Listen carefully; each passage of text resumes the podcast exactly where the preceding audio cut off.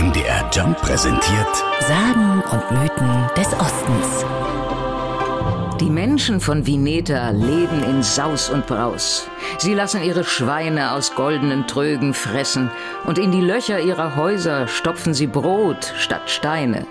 Ist doch klar, dass das nicht lange gut gehen kann. So erzählt es die Sage über die Stadt Vineta an der Ostsee. Detlef Janssen, Landesarchäologe von Mecklenburg-Vorpommern, kennt die Geschichte sehr gut. Er weiß, die Menschen von Vineta erhalten irgendwann eine furchtbare Strafe. Und die besteht darin, dass zunächst ein Spiegelbild dieser Stadt erscheint als Warnung. Dann erscheint noch eine Meerfrau, die das Ende der Stadt ankündigt. Und als die Bewohner dann immer noch nicht ablassen von ihrem Treiben, da kommt dann die große Flut und zerstört diese Stadt. Forscher Detlef Janssen findet die Sage spannend, guckt aber doch nüchtern auf die Fakten. Und die sagen, eine Stadt Veneta gab es nicht. Aber ab dem 11. Jahrhundert schreiben Menschen erstmals über eine Handelsstadt namens Jumne an der Ostsee. Die soll von drei Meeren umschlossen gewesen sein.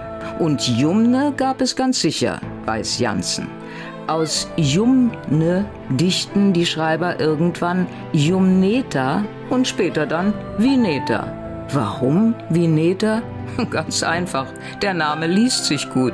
Der ist sehr, sehr klangvoll und diese Geschichte hat sich eben im Laufe der Jahrhunderte auch weitgehend verselbstständigt, ist immer wieder ausgeschmückt worden und dieser Mythos, der lebt eben heute ganz intensiv auch an der Ostseeküste weiter. Sehr wahrscheinlich lag Jumne da, wo heute Wolin steht, eine polnische Stadt nahe der Ostsee. Dort haben Forscher passende Gräber gefunden.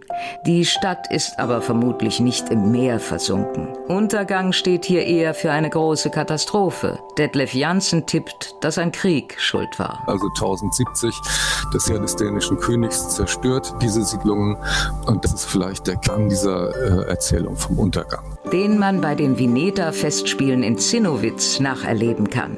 Wer lieber lesen will, kann ins Pommersche Landesmuseum in Greifswald gehen. Dort gibt es natürlich die Sage und die wissenschaftlichen Fakten dazu. Und da können die Besucher sogar darüber abstimmen, wo Vineta denn nun wirklich gelegen hat. Sagen und Mythen des Ostens. MDR Jump. In Sachsen, Sachsen-Anhalt und Thüringen zu Hause.